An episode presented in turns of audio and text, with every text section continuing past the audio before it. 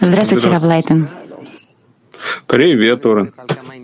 Я хотел поговорить с вами о важных, о нескольких э, текущих делах. Пожалуйста. Американским исследователям удалось оживить свиней час после того, как они умерли.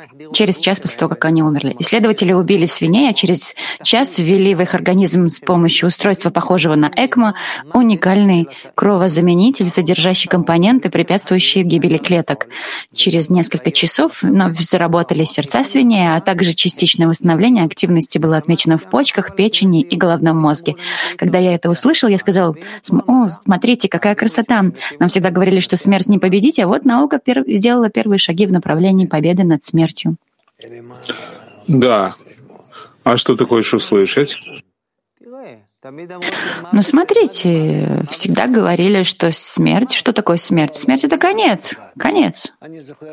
Нет, нет, это происходит не сразу. Я помню из университета, когда я изучал медицинскую кибернетику, биологию,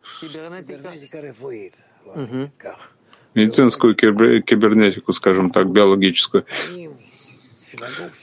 Я имею в виду клеточную функцию нашего тела на всевозможных уровнях, ну, как компьютер, скажем, в таком простом виде.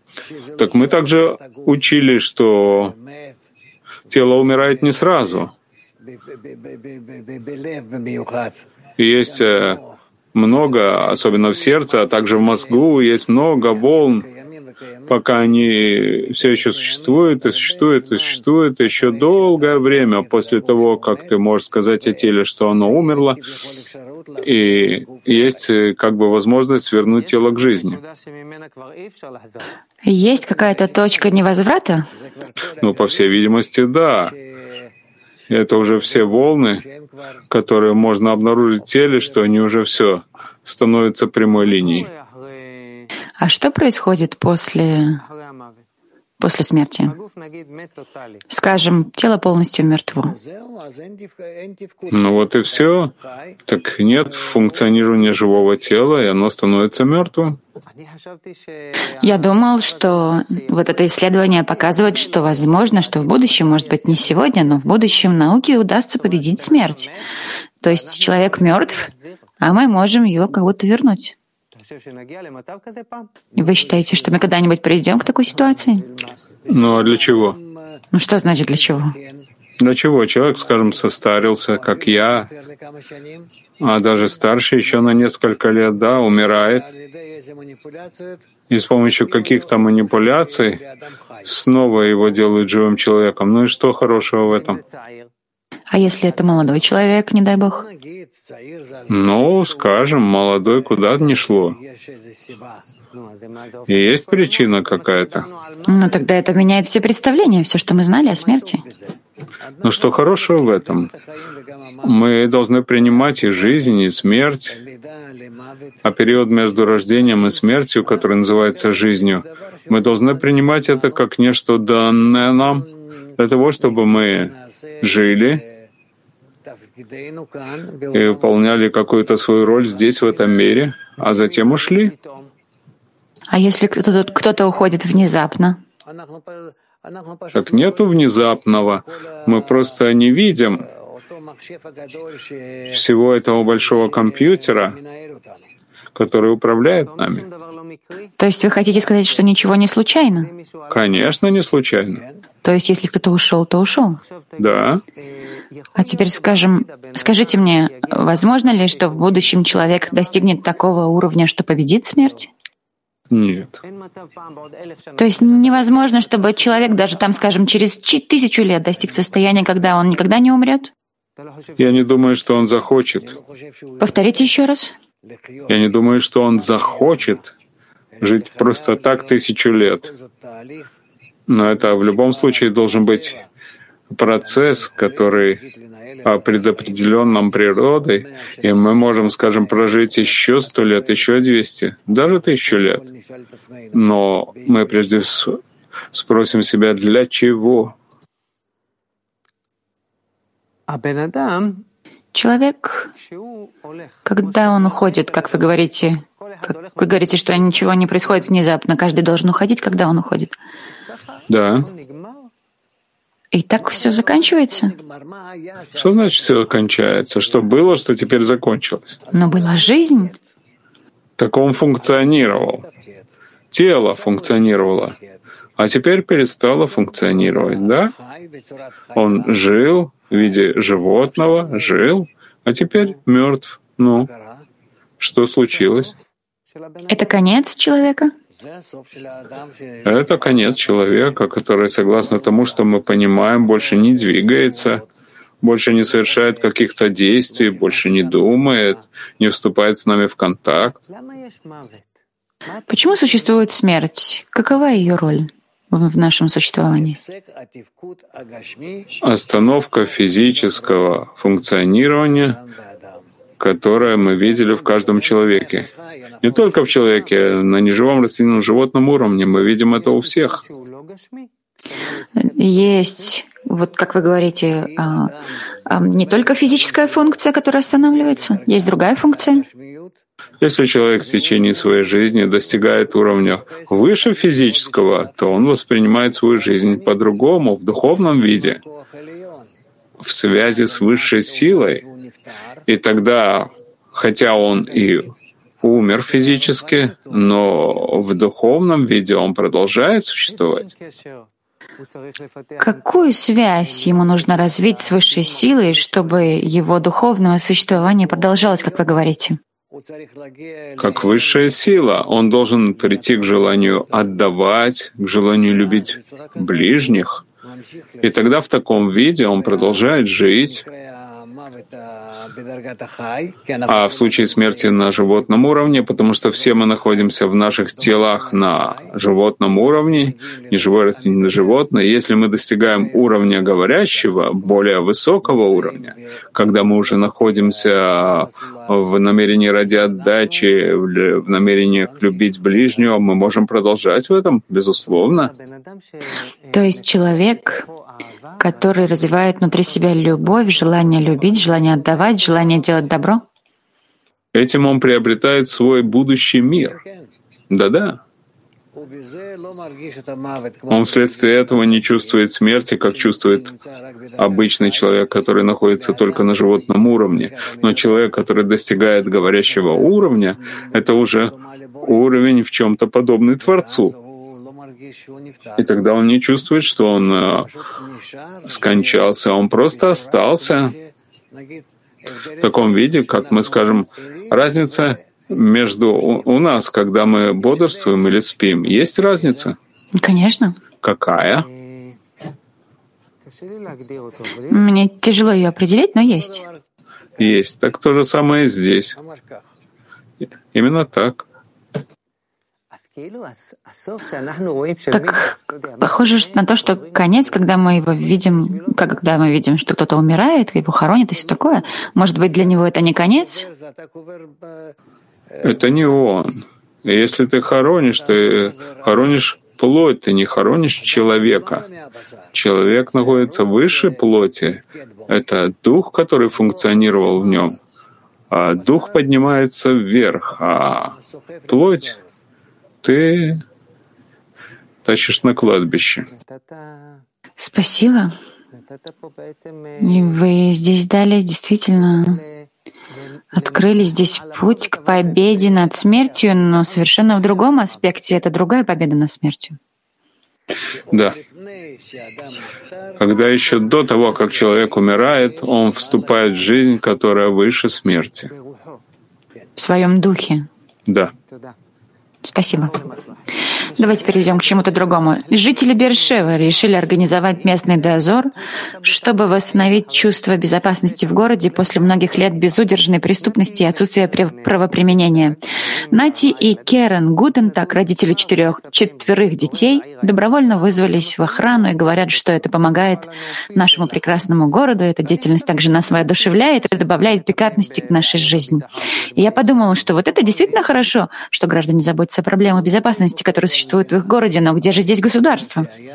Я не знаю, где здесь государство, но я помню, что, скажем, 40 лет назад, когда я жил в Рыховоте, я находился в э, гражданской охране я получил винтовку, знаешь, еще дней независимости.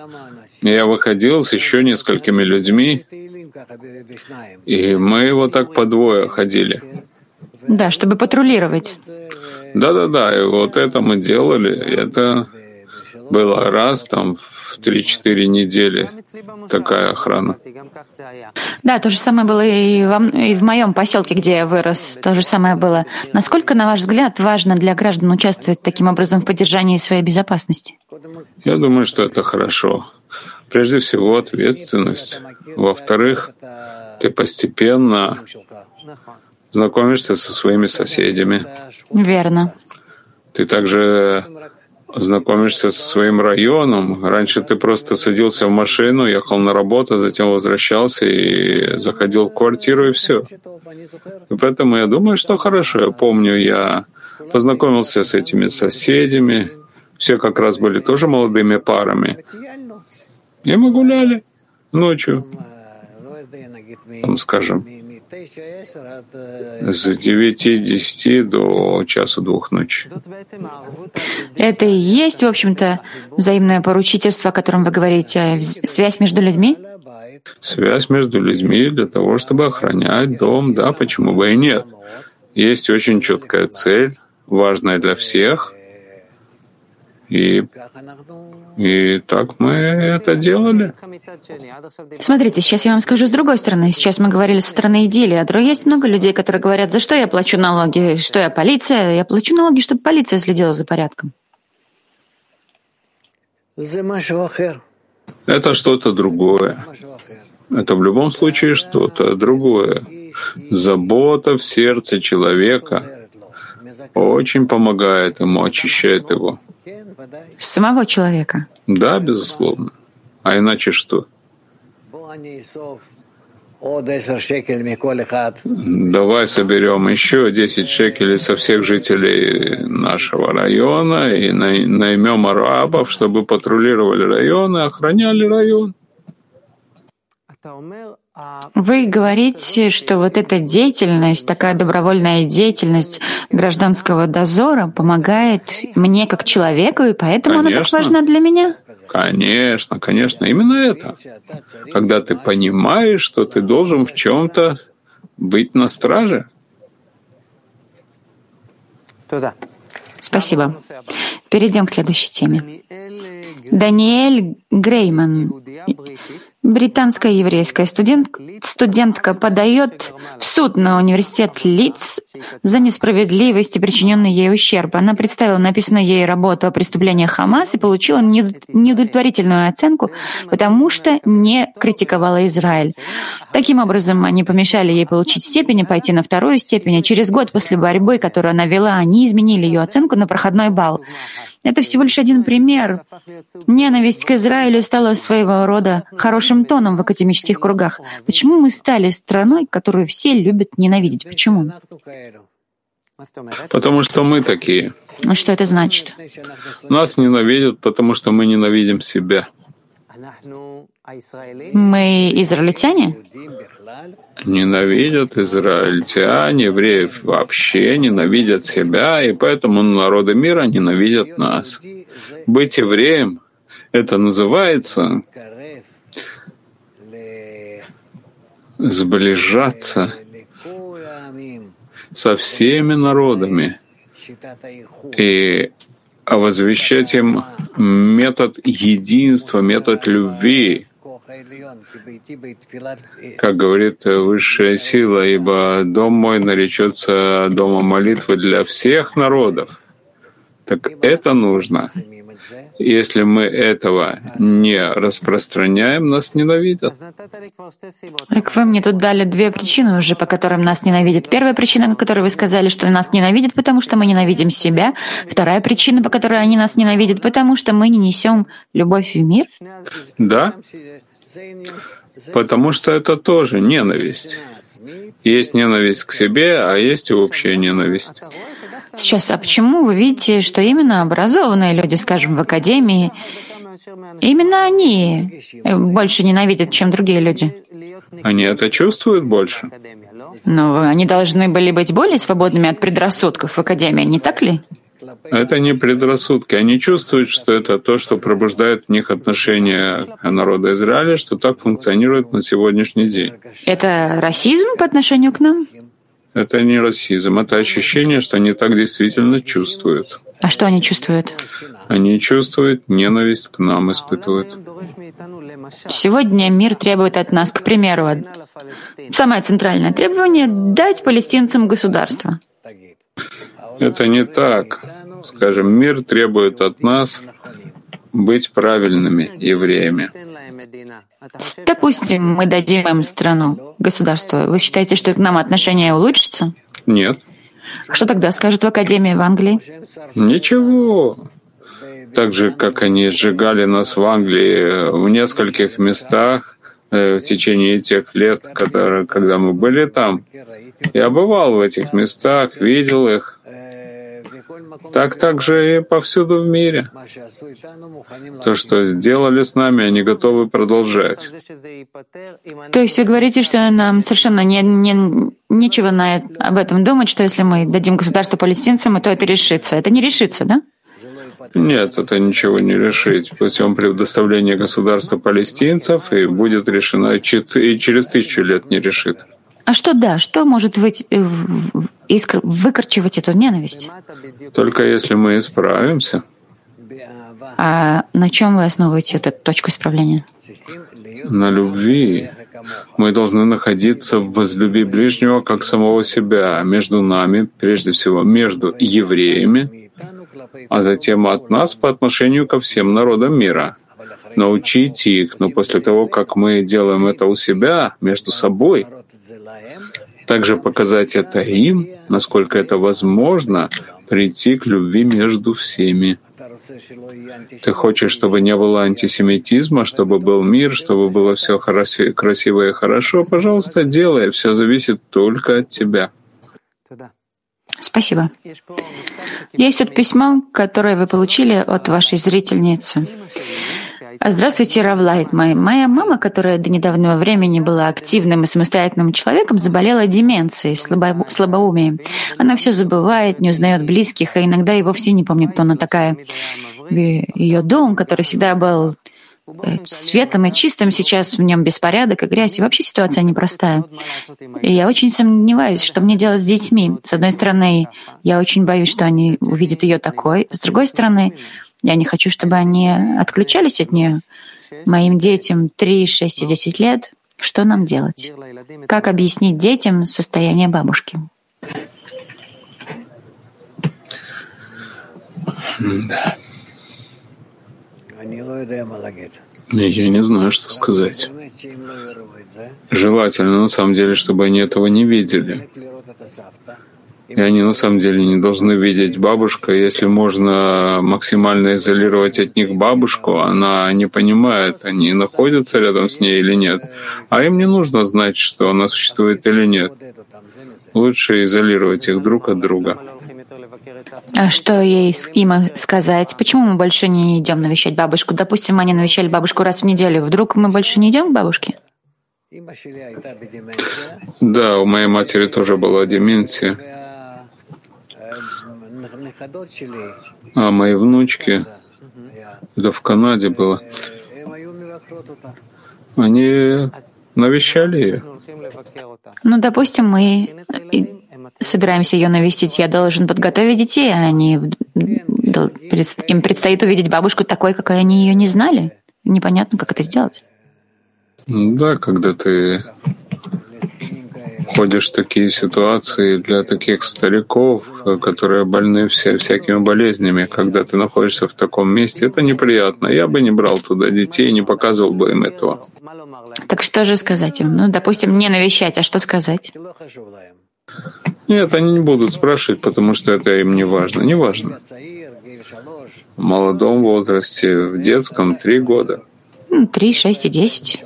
Десять не спросят у них своей жизни. То есть, если до сих пор мы всегда обычно навещали бабушку раз в неделю, и вдруг я, как мать, решаю, что ситуация ухудшилась до такого уровня, что им больше не стоит видеть и ее больше, потому что от недели к неделе ситуация ухудшается.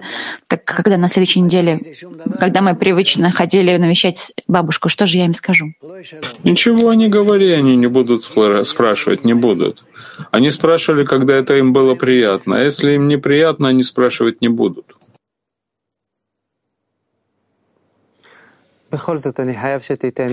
И все-таки мне нужен ваш совет. Если, допустим, через месяц кто-то спросит, что я скажу? Так скажи им, что она больна, и не, не стоит навещать ее. Врачи сказали, что нельзя. Так вот. Да? И спросят об этом раз, два максимум, не больше. Потому что о грустных вещах, которые обязывают их, они спрашивать не будут. Я понял. Сейчас у меня есть вопрос, который возник у меня в результате всего этого обсуждения. Какое правильное отношение, как правильно относиться к человеку, который вошел в состояние деменции? Как нам должны относиться к близким? Мы должны заботиться о нем, пока тело живет. И есть разные лекарства сегодня от деменции. И надо стараться, стараться в любом случае поддерживать его. Поддерживать, что поделаешь. Я видел по маме моей, которая в 95-летнем возрасте скончалась. Несколько последних лет она с трудом понимала, где находится. Так каково же должно быть мое внутреннее отношение в такой ситуации? А, внутренний настрой. Заботиться о теле, пока оно живет. Нам нельзя пренебрегать этим. Вот и все. А внутри, в сердце? А в сердце ничего не поделаешь, потому что человек в таком состоянии не чувствует себя, не чувствует. Вдруг ты видишь по ней что она поет, разговаривает сама с собой, вот она маленькая девочка, явление подобного рода. Мы тоже придем к этому, если еще придем. Так а что же делать с этой болью, которая в сердце, когда мы видим человека в такой ситуации? Ну, если тебе больно, то больно. Но будем надеяться, что ей от этого не больно. Спасибо.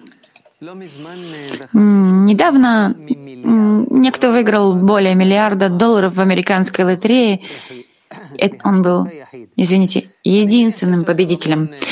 Я предполагаю, что сейчас есть очень много инвестиционных консультантов и всевозможных экспертов, которые посоветуют, посоветуют ему, что лучше делать с деньгами. Но я хотела бы услышать от вас совет, Равлайтман, как, как от каббалиста. Что бы вы посоветовали ему делать с деньгами? Все-таки это больше миллиарда долларов. Это же не просто. Я не рекомендую никому ничего. Никому ничего не рекомендую. Но если бы это я выиграл, да, какую-то там лотерею или еще во что-то, миллиард долларов, что бы я делал? Я думаю, что я бы построил что-то хорошее, для детей, для стариков. И те, и другие нуждаются в поддержке. Все остальные справятся. Вот так. Но тех и других я бы поддержал их. Что бы вы, скажем, построили для детей? Ведь сегодня есть для детей предусмотрены огромные бюджеты. Что бы вы добавили? Все эти огромные бюджеты пока они не приходят по-настоящему к реализации, не знаю, что остается от этого. Я бы построил для детей в любом месте, там, где есть дети, я бы построил им э, здание, куда они могут приходить и заниматься там всякими умными играми. Учиться живописи, фотографии, всяким бесплатно, э, всяким вещам бесплатно, бесплатно. Так вот. Хорошим вещам. Так это было в моем детстве. А что бы вы построили для пожилых детей, людей? Для пожилых людей я бы тоже построил специальные площадки для пожилых людей. Такие дома не для престарелых, но дома, где они могут встречаться и делать разные игры проводить между собой, там игра в бридж, печь торты, вещи подобного рода, то, что хорошо для них. А почему вы взяли вот эти две, две крайних точки детей и стариков? Потому что там есть э, что добавить, а другие, которые уже учатся там в школе или находятся в армии, или более взрослые, пока не доходят до пенсии и старости, нечего о них настолько заботиться, они сами могут о себе позаботиться. Мы начали с того, что человек выиграл миллион долларов, а вы взяли это в такое личное место, что если, если бы я выиграл миллиард долларов, это то, что бы я сделал. Да? Это бы принесло вам удовлетворение, ощущение, что вы делаете что-то значимое. Что бы это дало вам лично? Удовлетворение, удовлетворение, которое бы я добавил к жизни людей. Это вам важно? Это великая заповедь. Э, пожилые дети, они именно те, которые нуждаются в поддержке. Вы бы получили от этого наслаждение, если бы вы смогли такое сделать? Безусловно, да, конечно. Все остальные могут выйти, кричать, что-то делать, а эти, эти, они не могут.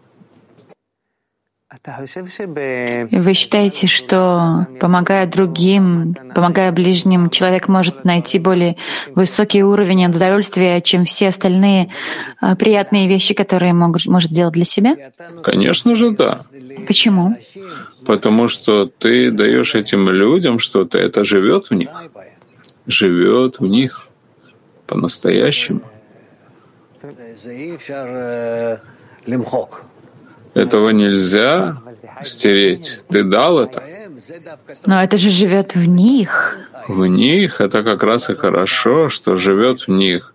А отправь свой хлеб по воде, отправляй по воде. Это и есть ключ, что это живет в них, а не во мне? Да. То, что я получаю для себя, там, добываю, наслаждаюсь, покупаю для себя? Это ты хоронишь, хоронишь буквально на духовном кладбище, которое ты можешь себе представить. Именно так. А что ты даешь и живешь в других? Это распространяется от тебя, и твоя душа благодаря этому расцветает, развивается, наполняется, достигает бесконечности. Спасибо, это прекрасно.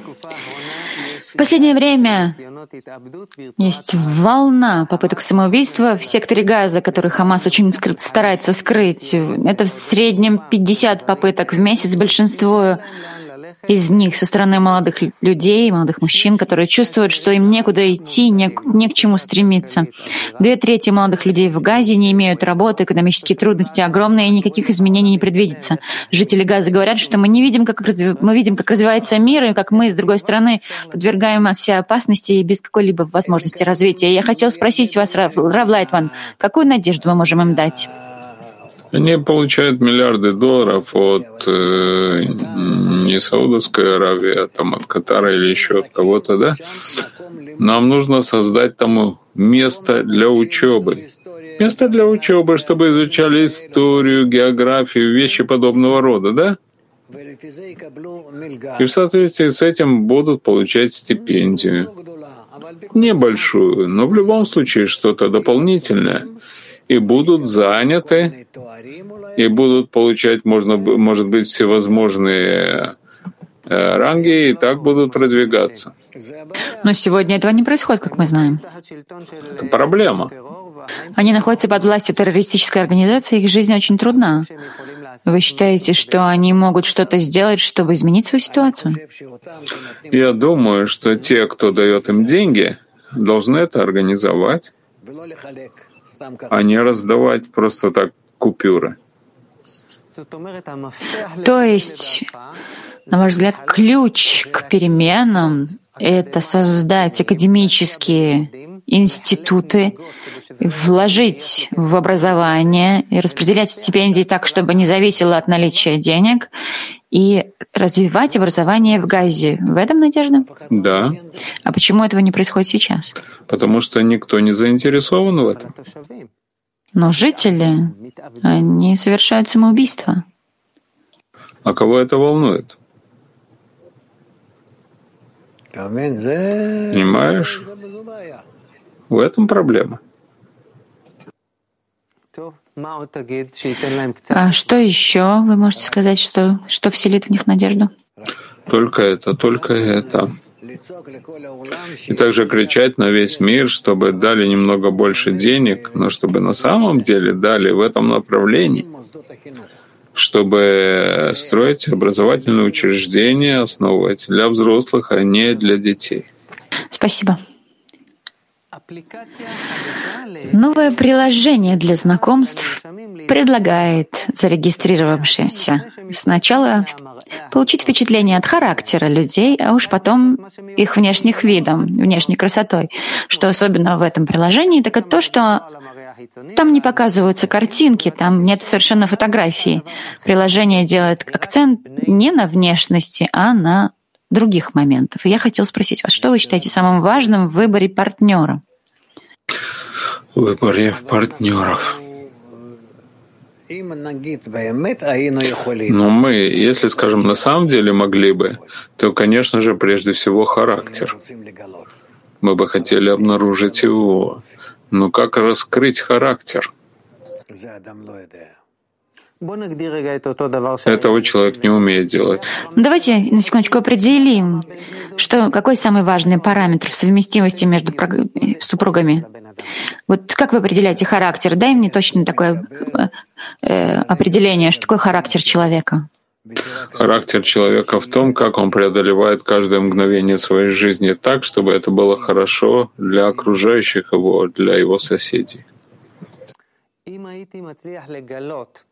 Если бы мне удалось узнать, каким образом другой человек совершает такое внутреннее преодоление, чтобы стать добрым к окружающим, я бы обнаружил эту его особую склонность, и он бы распознал эту склонность во мне, то с этими данными мы могли бы увидеть, если мы совместимы. Да. Есть тут разница, есть у каждого такое свое уникальное преодоление. Это зависит от Доброта сердца, вот что должно быть. Хорошо, так это как раз параметр доброта сердца. Да. Но вот сейчас вы сказали, что наша проблема, что мы не можем распознать эту доброту. Да. Так что же, мы все равно должны знакомиться? Ну, ты знаешь, потому что тебе представляется по улыбке, не знаю, там, по величине носа, губ, не знаю, уши вот такие или такие. Как мы знаем друг друга? Согласно тому, что видим, а это нехорошо. Это нехорошо. Лучше бы я чувствовал сердцем, а не видел глазами. Чувствовал бы сердцем и не слышал. Предположим, что я хотел бы открыть приложение для знакомств. Сегодня эта сфера знакомств сегодня переполнена деньгами, миллиардами миллиардов. Но несмотря на все усилия и все желания познакомиться, очень мало успехов. Отношения находятся в полном кризисе во всем мире. Допустим, я бы хотел установить такое приложение, которое бы просто сломало рынок. И я бы имел вот это ну, то есть я бы обнаружил вот это место, как вы сказали, вот познать, познакомиться с добрым сердцем, внутренний характер человека. Вот что должно быть в этом при, приложении? Дайте один совет. Ты должен написать, скажем, 20-30, может быть, до 50 коротких рассказов и просить их прочитать и отреагировать. Такие случаи как бы из жизни, из школы, с места работы, из интимных отношений, всякого всякие вещи такого рода. И тогда, в соответствии с этим, отсортировать всех тех, кто читает и реагирует,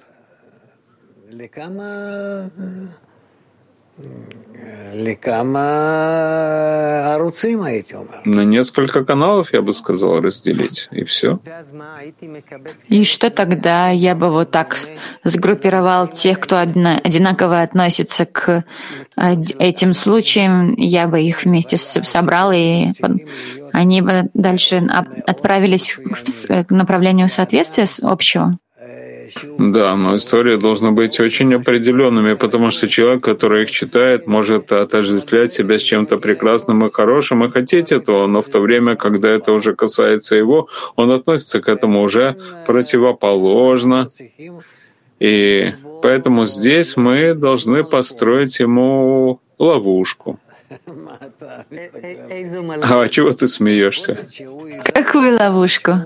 Ловушку, чтобы он знал, насколько он сам эгоистичен и не имел в виду ту историю, которую мы готовим для него ну и так далее. Секундочку, я хочу понять, как это, как это сделать. Допустим, мне удалось придумать такие истории из всех разных областей, и я их выкладываю и прошу пользователей приложения писать свои комментарии. Я что их спрашиваю, когда я прошу ответа? Что я спрашиваю? Как бы вы отреагировали на ситуацию? Это, в общем-то, вопрос. Верно. Так, хорошо, тогда вот я пишу, вы пишете, она пишет, и он пишет, и так далее, и у нас есть профиль всех, кто отреагировали на все эти 30-50 случаев.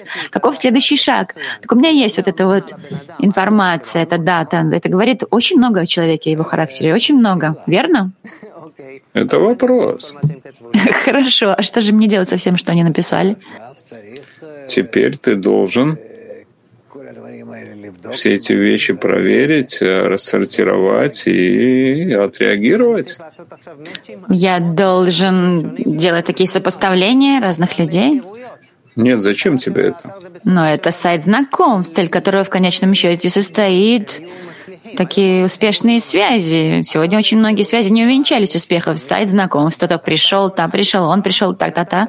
И все почитали, дали свой ответ. И что дальше? Я отсортировал, каталогизировал. Что дальше? Откуда мне знать, что вы подходите ей, а она ему и так далее? Это тебе не поможет ты должен поместить их э, вместо учебы, чтобы они научились тому, кто они, что они, чтобы узнали свою эгоистическую психологию, как они смотрят на мир, как они смотрят каждый на другого, как они могут уступать другому, насколько они все время хотят внутри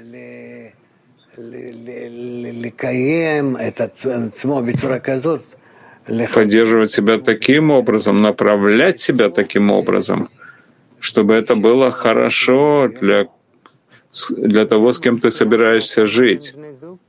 Это ключ к совместимости супругов? Конечно. Ключ к воспитанию партнера. Повторите еще раз.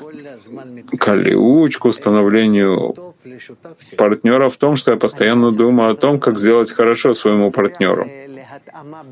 Мне, я, мне нужно, чтобы вы повторили еще раз ключ к совместимости между супругами. Ключ к совместимости между супругами заключается в том, что я все время думаю, как сделать ему хорошо. Что ты смотришь на меня так? Что это тебе выглядит странным? Но, как правило, человек... Э, Не думает об этом.